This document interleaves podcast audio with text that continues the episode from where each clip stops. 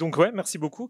Euh, moi, je suis ben, du coup un petit peu embarrassé parce que ma, position euh, d'anthropologue euh, du, social, et puis en particulier sur des sujets comme l'intelligence artificielle et la robotique, m'avait pas préparé à me retrouver initialement confronté à des questions qui touchent ben, à la religion, à la spiritualité, même si, ben, comme vous allez le voir, il y a quand même des, points comme ça où, les deux peuvent se rapprocher.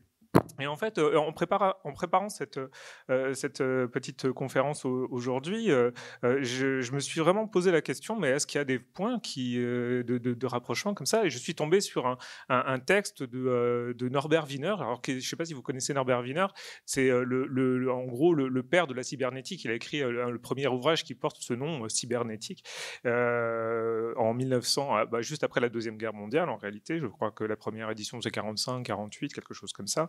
Et, euh, et Norbert Wiener, il a, commencé à travailler dans les années 40 euh, sur des mécanismes de, euh, feedback. Donc, c'est des mécanismes avec des, entrées. Enfin, vous avez une entrée qui, par lesquelles transitent des informations qui sont traitées par, disons, n'importe quoi, un algorithme, une boîte noire, que, peu importe. Et donc, vous avez des informations en sortie qui sont ensuite réinsérées dans l'entrée. Et donc, c'est des processus qui sont adaptatifs. C'est-à-dire qu'en fonction de l'information que vous avez en entrée, eh ben, ce que, ce que l'action que vous aurez en, sortie, elle va pouvoir se réadapter en fonction des changements de l'information euh, de départ. Donc, euh, l'exemple de, base, hein, c'est un thermostat.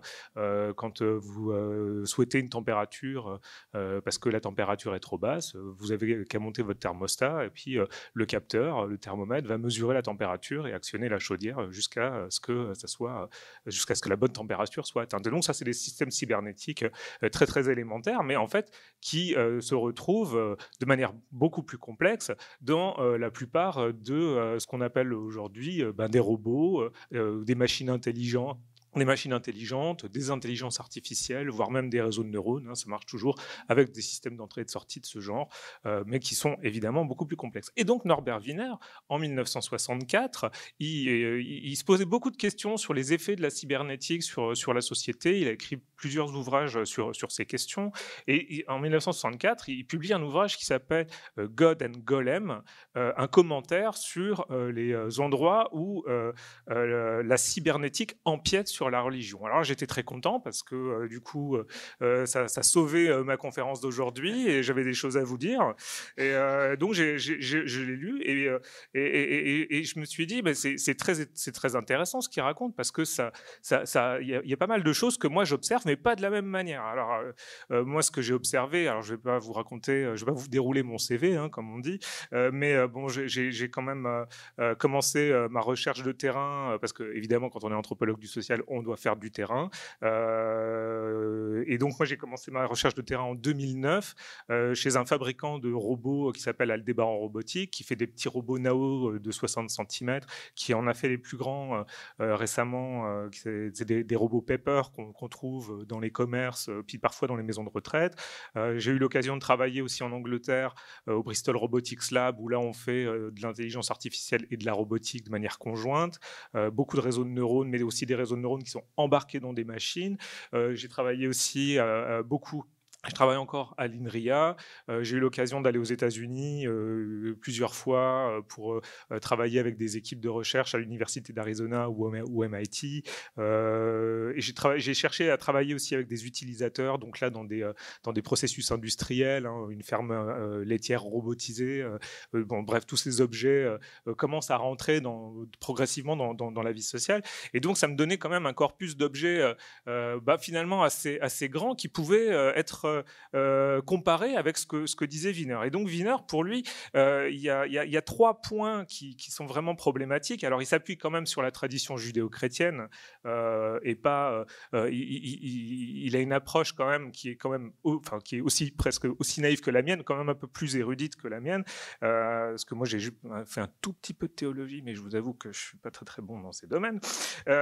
et donc il y a trois points où lui trouve que la cybernétique empiète sur la religion. Donc il dit le premier point, c'est quand des machines reproduisent des processus vitaux. Et en particulier, lui, il pense à des machines qui sont capables de s'auto-reproduire. Euh, le deuxième point, c'est quand c'est des machines, quand des machines sont capables d'apprendre des choses. Donc, euh, elles apprennent des choses de leurs interactions avec l'environnement, par exemple. Et puis le troisième point, enfin, c'est une dimension plus sociale qui est celle de la coordination entre les humains et les machines. Et donc, les questions qu'il pose, elles sont quand même assez brûlantes aujourd'hui parce que bah, ces systèmes informatiques et, robotiques, aujourd'hui, ils sont dispersés vraiment un peu partout. on en a tous au moins un dans notre poche ou dans notre sac qui traîne au fin fond de notre téléphone portable ou sur un réseau social. et, ça, soulève quand même des questions qui sont très très très actuelles, même si Wiener écrit en 1964.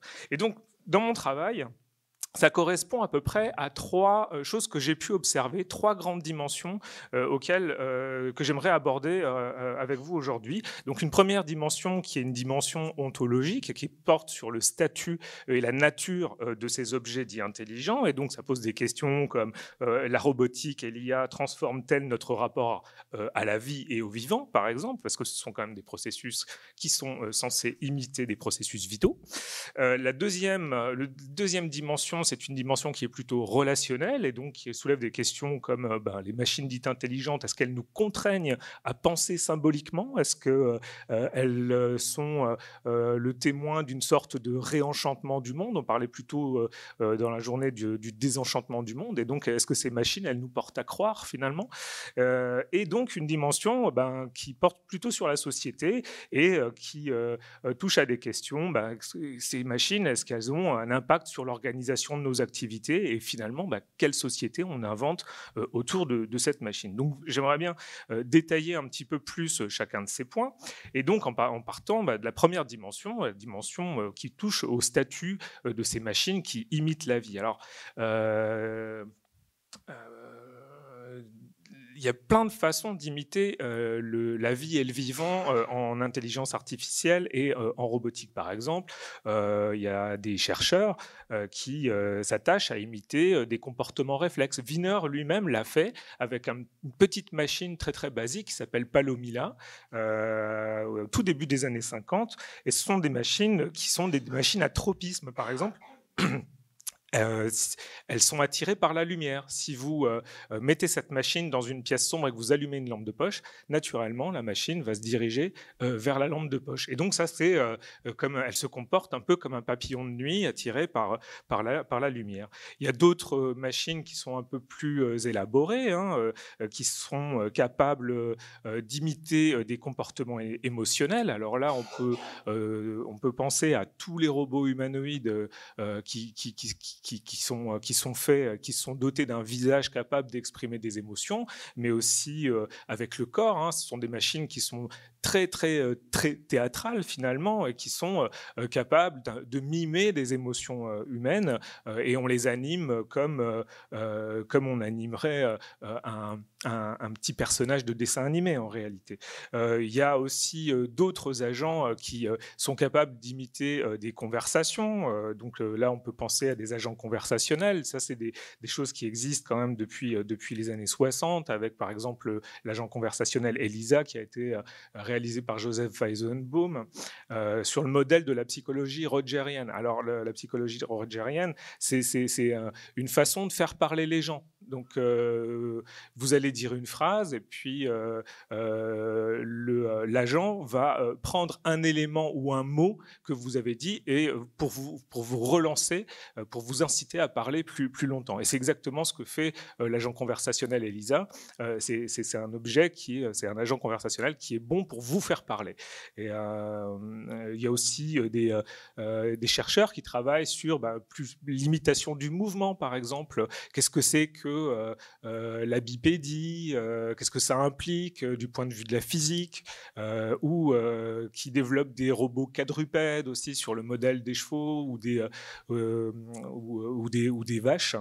Également, ça, vous avez dû sans doute en voir plein sur, Internet, des, chercheurs, des, enfin, une firme américaine qui s'appelle Boston Dynamics s'est rendue célèbre dans les années 2007-2010 en imitant justement un quadrupède qu'on pouvait pousser et qui gardait son équilibre. et donc, ça faisait vraiment penser à un comportement animal. il y a aussi ben, des comportements sociaux, hein, en particulier des comportements sociaux qui viennent pas forcément des humains, mais surtout des sociétés d'insectes, par exemple. Et donc ça, c'est des choses qui sont imitées, par exemple, dans des simulations, pour ensuite développer des applications qui n'ont rien à voir.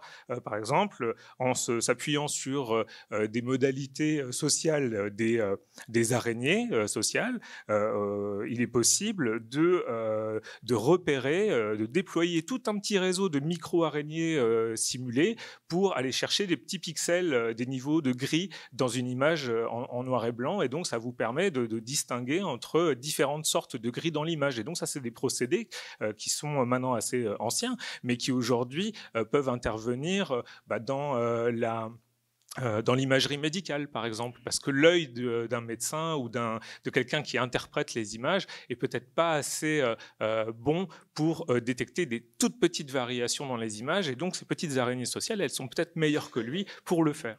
Et enfin, il y a d'autres formes d'imitation où là, dans des simulateurs, on va s'employer à imiter des, des, des, mondes, des environnements complexes, et donc on va déployer des, des des, agents dans ces mondes pour euh, simuler l'évolution, par exemple. Donc on va mettre des règles de base dans un, dans un univers inventé euh, euh, pour voir bah, comment ces petites populations elles se comportent, comment elles se, comment elles se reproduisent, comment les processus de l'évolution vont les sélectionner. Certaines populations vont disparaître, d'autres vont émerger, etc. Donc là, on réinvente complètement le monde. Et donc ça, ces, ces, techniques qui sont actuelles, hein, elles résonnent beaucoup avec, avec ce que dit Wiener, hein, parce que euh, eh ben, il est question euh, de, création finalement. Euh, là, c'est encore plus flagrant dans, dans le dernier exemple que j'ai pris. quand on va inventer un univers virtuel, qu'on va y mettre des populations qui vont évoluer, on fait une analogie avec quelque chose qui existe dans la, dans la réalité. Et donc, ça, pose un petit peu ben, à la fois des questions qui, dans la théologie chrétienne, renvoient au moins à celle de l'image, et puis aussi, surtout, au rapport entre le créateur euh, et euh, la créature. Euh, donc des questions qui, ont à voir aussi avec l'image du corps, mais qui aussi constituent la méthode scientifique. Et c'est ça qui est le plus intéressant, c'est que parce que la science construit ses connaissances sur l'évolution, sur le mouvement, sur les émotions, etc. Par, par, analogie en fait. Elle construit ses modèles et elle construit ses modèles et les modèles sont construits sur des analogies. Et donc ça c'est une méthode quand même qui est très répandue aujourd'hui. Pour aller très vite, euh, la, vie euh, telle qu'elle pourrait être, c'est-à-dire dans la simulation, elle nourrit une réflexion par analogie sur la vie euh, telle qu'elle est. Et donc, c'est aussi euh, une manière de, tester le, modèle que de le placer dans une situation tangible pour voir un petit peu, essayer d'apporter sinon une preuve, au moins un moyen de vérifier bah, que le modèle, il se comporte de manière correcte avec la théorie. Et donc, ça, c'est par exemple ce qu'on fait avec les interactions avec ces systèmes informatiques et robotiques. Et donc, ça renvoie à une autre dimension qui est une dimension relationnelle cette fois. Et donc, euh, chez Wiener, la dimension relationnelle elle est importante, mais lui, euh, il, rapproche ça euh, de la religion dans le sens d'un jeu avec entre le créateur et la créature. Donc là, c'est vraiment ce que je disais. Hein, quand, le, quand un créateur de, de, de, système va placer, va tester sa, machine, il la met dans une situation analogue à celle d'un jeu. Et donc, l'exemple que vous connaissez tous et toutes, c'est IBM qui invente un système de jeu d'échecs euh, artificielle euh, qui est basée euh, sur un traitement en pyramide, donc qui essaye d'anticiper le maximum de coups au jeu d'échecs et qui va dans les années 90 réussir à battre ben, le champion du monde d'échecs, Gary Kasparov. Et, donc ces situations de jeu, elles sont assez récurrentes en robotique et en intelligence artificielle. Et en réalité, on joue tout le temps. Il y a des, jeux de toutes sortes. on se lance des défis. ça permet de tester les machines, de tester les algorithmes et de mettre tout ça en situation qui est dans une situation comparable avec la vie réelle, même s'il s'agit que d'un jeu. Par exemple, il y a un jeu qui s'appelle un jeu de robot qui s'appelle la RoboCup et qui est en gros la Coupe du monde de football des robots. Et donc, euh, il y a des équipes qui viennent du monde entier. Il y a environ 2000 équipes. Ça a lieu chaque année. Euh, ça, rassemble des milliers des milliers d'ingénieurs du monde entier. Et donc, ils vont euh, prendre leurs petits robots humanoïdes, les mettre sur un petit terrain de foot adapté à leur taille, jeter une balle, et puis ils vont les regarder jouer au football en espérant que tout fonctionne. En général, ça marche pas très très bien. Les, petits robots passent leur temps à, tomber. Enfin bon, c'est assez chaotique. Des fois, ils voient même pas la balle, mais des fois, dans des moments heureux comme ça, ils arrivent à, localiser le ballon et à marquer un but. et des fois, même de manière collective, ce qui est encore plus surprenant. Et ça, ça déclenche des réactions particulièrement euphorique euh, chez les équipes d'ingénieurs, mais aussi parmi le public, parce qu'il y a du public. Euh, et, ce qui est paradoxal, c'est qu'on regarde des robots, mais on les encourage. On sait que c'est des machines qui n'entendent rien, mais euh, on, va leur parler, on va les applaudir, on va euh, aussi euh, euh, avoir mal pour elles. Ça, c'est des choses qu'on voit sur les visages des gens. Quand il y a un robot qui tombe ou qui se casse un bras ou quelque chose comme ça, on voit des grimaces sur le visage des gens. Donc, il y a de l'empathie avec elles, ces machines. Et donc ça, ça soulève quand même des questions assez étranges, parce que quand on demande aux gens, mais vous pensez sincèrement que le robot s'est fait mal? Il dit, bah non, c'est une machine. On n'est pas si bête. Mais quand même, ce sont des machines qui, déclenchent des choses. Et ça, c'est des choses quand même qu'on peut vérifier de manière expérimentale. J'ai eu l'occasion de, le, vérifier de manière, expérimentale plusieurs fois. Euh, une fois, par exemple, au musée du Quai Branly, euh, autour d'un projet qui s'appelle le projet Berenson, où on a euh, construit un humanoïde qui fonctionne sur un réseau de neurones, donc avec de l'intelligence artificielle, et on l'a mis dans les collections du musée. Et puis, il essayait d'apprendre de, ces interactions avec les gens, à savoir, bah, OK, tel objet, les gens l'aiment tel objet, les gens l'aiment pas trop, etc. Sauf qu'en en, réalité, Berenson, euh, il rencontrait les visiteurs du musée dans un environnement euh, quand même assez ordinaire. Et les gens lui parlaient, les gens se prenaient d'affection pour lui, des fois pas du tout, des, fois il leur faisait peur, des fois euh, les enfants le prenaient à partie, le bousculaient même, c'est des choses qu'on a vues. Mais quand on leur demandait si, pourquoi il, il, le traitait comme une personne, nous dit, mais on ne le traite pas comme une personne, on le traite comme un objet. dire, on, sait, on, sait, très bien que c'est un objet. Sauf que euh, dans la réalité, euh, jamais personne ne partait sans avoir dit au revoir Berenson ou bonjour Berenson, ou bonjour monsieur. Et donc il y avait quand même euh, quelque chose qui relevait d'une relation sociale euh, dans une situation ambiguë. On l'a vu aussi dans une autre expérience euh, du même genre, mais cette fois en n'utilisant pas un robot humanoïde, mais une lampe. Donc une lampe de chevet, quelque chose, enfin une, lampe de bureau, pardon. Donc quelque chose qui, n'a rien à voir avec qui, qui, essaye pas de se faire passer pour une personne comme, pour, comme pourrait le faire une intelligence artificielle, un agent conversationnel ou un, humanoïde. Et en fait, on a beau savoir qu'on a affaire à une lampe, euh, les gens se comportent quand même avec elle comme s'il s'agissait d'un agent social. Et donc ces, machines, en fait, on voit qu'elles nous font douter, qu'elles nous font croire. Et c'est d'ailleurs quelque chose sur lequel s'appuient certaines, euh, certains entrepreneurs de la tech, euh, comme ils savent très bien que ces, machines, ces intelligences artificielles jouent, sur quelque chose en nous qui nous fait croire qu'elles sont sociales, qu'elles ont des capacités, qu'elles ont une sorte d'intériorité. Euh, c'est quelque chose qui est très utilisé euh, dans les démonstrations publiques. Euh, par exemple, quand les gens de Hanson Robotics font la démonstration de leur robot Sophia en public, euh, ça prend la forme d'une conversation qui a l'air naturelle, mais qui est en réalité complètement théâtralisée. Euh, quand euh, il y a des choses un peu plus heureuses, par exemple, Google a développé un agent conversationnel qui s'appelle Duplex, qui est capable de prendre des rendez-vous pour vous. Par exemple, si vous avez besoin d'aller chez le coiffeur, Duplex va appeler le salon de coiffure et prendre rendez-vous pour vous, et la personne au bout du fil se rendra pas compte qu'elle a eu affaire à une intelligence artificielle. Mais ce qu'on nous montre là, ce sont les moments qui ont marché. Ce ne sont pas tous les autres. Quand Boston Dynamics aussi euh, nous montre des robots euh, bipèdes faire des euh, sauts périlleux dans tous les sens, faire du parcours. Et ces, vidéos-là font vraiment, ont vraiment beaucoup de succès sur, sur, sur les plateformes de, de, vidéos en ligne. ils, nous, ils, nous, ils tardent à nous montrer toutes les erreurs qu'il y a eu et toute la casse qu'il y a eu derrière, derrière ces machines. Donc ils cultivent, ils cultivent cette espèce de, de, de magie qui, qui, qui, fait que ben, on reste finalement émerveillé et un peu inquiet aussi par rapport à ces technologies. Et euh, ça renvoie à donc cette dernière dimension, puis je vais conclure là-dessus, parce que je dois être très en retard déjà, j'imagine. c'est la dimension sociale, finalement. Qu'est-ce que ça change dans notre société? Et, Parce que ces objets, l'air de rien, ils s'insèrent aujourd'hui dans la vie sociale et donc, comme je vous le disais tout à l'heure, de bien des manières. Et sont des objets avec lesquels nous, sommes appelés à vivre, mais aussi ce sont des objets, et ça on s'en rend moins compte, dans lesquels on est appelé à inscrire nos activités. Donc, quand on pense robotique et intelligence artificielle, tout de suite, on va imaginer des humanoïdes, on va imaginer euh, des agents conversationnels, ou alors on va voir un petit peu euh, euh, à quoi on a affaire sur les réseaux sociaux. Mais c'est pas que ça. Ce sont aussi, par exemple, des systèmes qui, régulent les flux d'informations. Et donc la régulation des flux d'informations, ça peut prendre des formes extrêmement variées. Euh, vous avez sans doute toutes et tous entendu parler de la ville intelligente, la smart city. La smart city, ça repose essentiellement sur euh, le big data et euh, la régulation des flux de données. Et donc c'est bien de ça qu'on parle. C'est pas des machines avec lesquelles on vit, c'est des machines dans lesquelles on va, on est susceptible d'inscrire nos activités.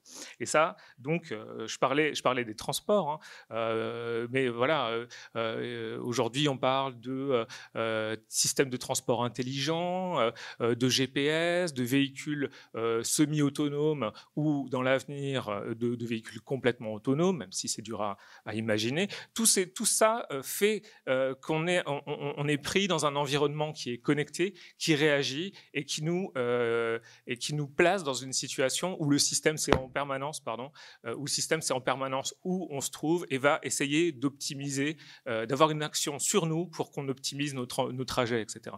Et, euh, ça, il y a aussi d'autres formes. Je parlais tout à l'heure euh, des fermes laitières robotisées. Ce sont aussi euh, des systèmes qui régulent les flux d'informations et de données. Donc là, très clairement, vous avez affaire à un fermier, un éleveur, qui passe son temps derrière son ordinateur. Non, enfin, j'exagère. Il passe pas tout son temps derrière son ordinateur, mais il passe quand même beaucoup de temps derrière son ordinateur à cliquer sur des vaches pour qu'elles aillent aux endroits qu'il a sélectionnés, parce qu'il a besoin de travailler sur ces vaches en particulier, parce qu'elles ont des problèmes que le système lui-même a détectés.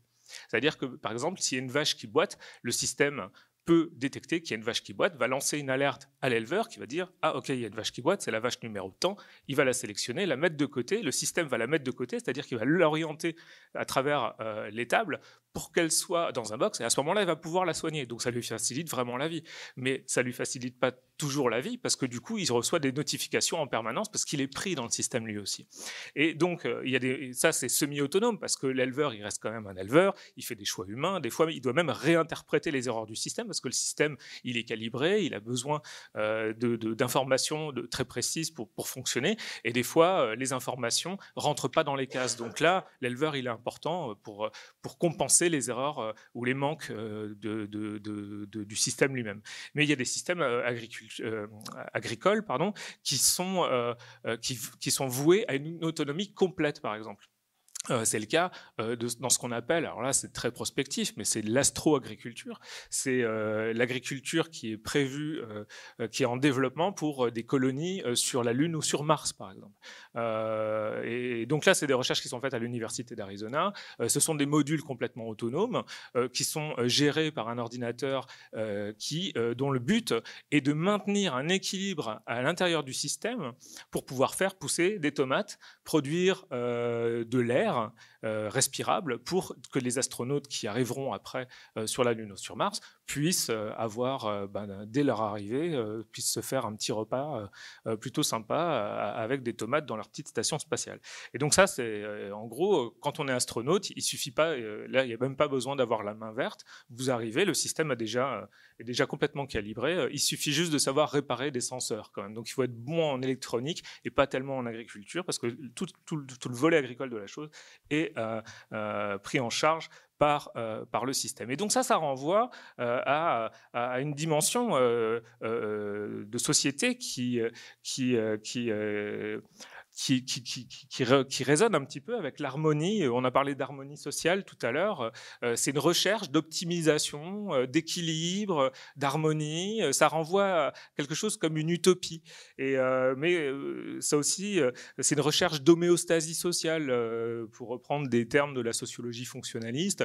c'est la manière dont une société mécaniquement va trouver son propre équilibre et vivre harmonieusement. Donc ça, c'est quand même plutôt du côté de l'utopie. Et ça, c'est un point, divineur, qui correspond, qui, qui, où la cybernétique empiète également sur, la religion. Mais il y a aussi ben, le, versant inverse, qui, parce que c'est le risque de, de la rigidité divineur. C'est que dans une société qui tend vers un équilibre, vers un monde parfait, un monde parfait, c'est peut-être aussi un monde rigide qui applique des règles sociales extrêmement strictes et euh, donc là, on serait plutôt dans un univers euh, qui tend vers la dystopie. Et euh, donc là, il y a aussi plein d'exemples. Hein. On parlait de la Chine tout à l'heure. la Chine, depuis longtemps, réfléchit à cette harmonie sociale au contemporain aujourd'hui et s'appuie sur des technologies qui sont issues de l'IA pour ben, reconnaître les gens dans la rue, voir leurs comportements et voir si ces comportements ne sont pas, viennent pas rompre avec l'harmonie. Donc il y a tout ce système de points maintenant qui existe donc euh, ça, conditionne, ça conditionne tout un tas de choses. Hein. Ça peut conditionner vos déplacements hein, ou votre accès à un crédit bancaire ou n'importe quoi dès lors que vous êtes inscrit dans le système. Donc aujourd'hui, certains parlent, y compris en France, euh, d'algocratie. Donc on est dans un régime politique de l'algorithme et une gouvernementalité des algorithmes. Et donc voilà, bon, c'est un peu, euh, euh, j'ai encore beaucoup de choses à dire, mais ce qui, est, vraiment la question qui se pose en fait à, travers, à travers tout ça, c'est finalement pas tellement une question d'ordre religieuse, mais c'est plutôt une question ben, d'intérêt général et puis de citoyenneté. ce serait de se demander, mais quelle société on veut construire avec ces, avec ces outils. Et je vous remercie.